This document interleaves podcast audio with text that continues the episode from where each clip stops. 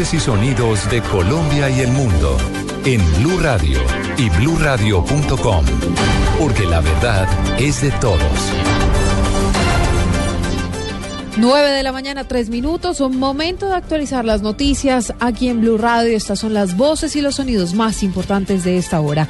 Mucha atención porque ya comienza en Bucaramanga la audiencia de los 21 funcionarios del ICBF capturados en las últimas horas y que estaban involucrados en el escándalo por el desvío de dinero destinado a niños con desnutrición en La Guajira.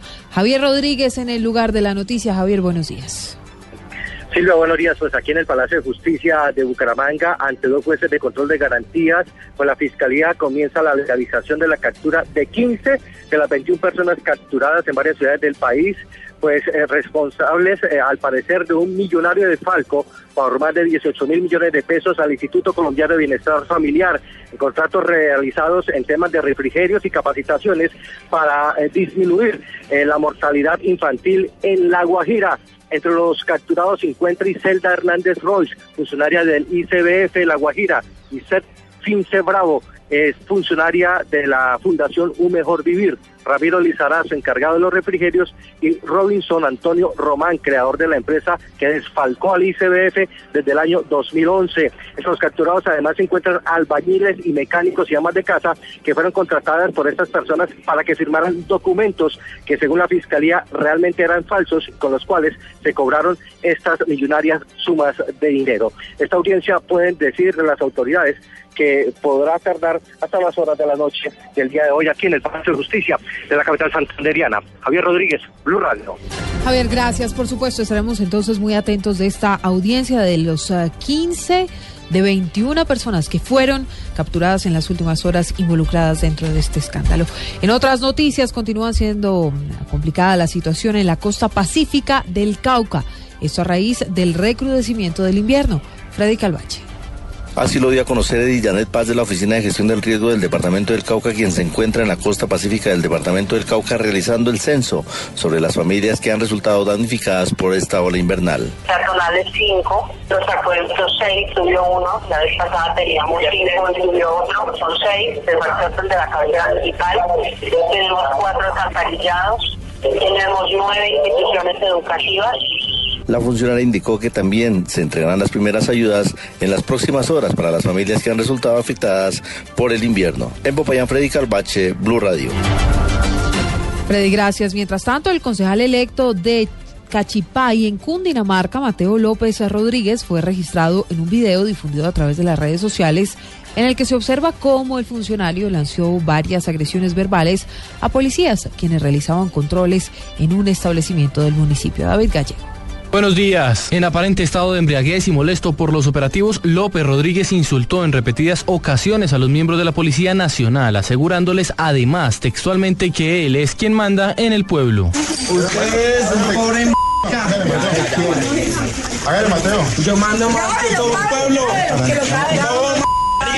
Si su merced me dice que me vaya, me voy. Pero usted es un pobre voy.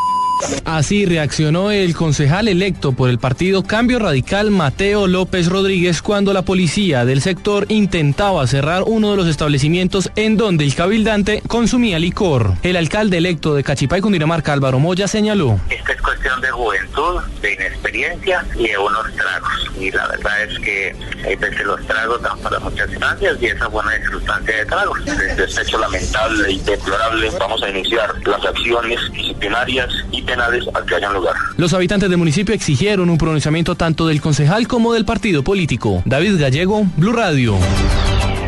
David, gracias. Nueve, siete minutos. En noticias internacionales, un avión ruso repatria a esta hora más restos ah, de víctimas de la tragedia aérea en Egipto. Daniela Morales. Silvia, un avión ruso trasladó hoy desde el Cairo a la ciudad rusa de San Petersburgo más restos mortales de las 224 víctimas de la tragedia aérea ocurrida el pasado 31 de octubre en la península egipcia del Sinaí. Un total de 10 restos de cuerpos de los fallecidos llegaron en ambulancias al aeropuerto aeropuerto internacional del Cairo, acompañados por un delegado de la embajada rusa. Finalmente, un conjunto de pertenencias y documentos de las víctimas que fueron hallados en la zona donde cayeron los restos del avión también fueron enviados en ese mismo avión hasta eh, en este mismo avión para poder identificarlas. Daniela Morales, Blue Daniela, gracias. 9-8 minutos. Momento de los deportes. El motociclista español Jorge Lorenzo finalizó en el primer puesto del Gran Premio de Valencia.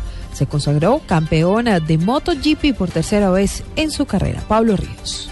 El piloto Balear defendió el primer puesto durante toda la carrera y su rival a quedarse con el título, Valentino Rossi, quien comenzó en el último lugar, finalizó en la cuarta casilla. Eso indica que Lorenzo obtuvo un total de 330 puntos, mientras que el italiano solo le alcanzó para sumar 325. El podio de la última válida lo completaron los españoles Marc Márquez y Dani Pedrosa, y la tercera posición del campeonato mundial se la quedó Márquez, quien había levantado el trofeo la temporada anterior. Y en noticias de tenis en minutos comenzará la final del Masters 1000 de París entre el número uno del mundo Novak Djokovic y el británico Andy Murray. Pablo Ríos González, Blue Radio.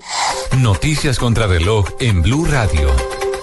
A las 9.9 minutos, la noticia en desarrollo, la Fuerza Siria Democrática, una coalición armada formada por kurdos, árabes y asirios eh, y respaldada por Estados Unidos, recuperó el dominio de dos localidades de la provincia de Al-Hasaka, según informó el Observatorio Sirio de Derechos Humanos. La cifra de los 32 niños y 11 adultos quienes viajaban en un bus para disputar un partido de rugby, esto en el sureste de Francia, fueron rescatados con vida después de que el vehículo se incendiara en medio de la carretera. Estamos atentos al primer ministro israelí Benjamin Netanyahu, quien viaja hoy a Washington para entrevistarse mañana con el presidente Barack Obama. Esto en un momento de tensión en las relaciones entre ambos países. El fin, negociar un nuevo paquete de ayuda de Estados Unidos a Israel. A las 9.10 minutos es todo de noticias. Más información en blurradio.com y arroba blurradioco. Continúen en Blue Jeans.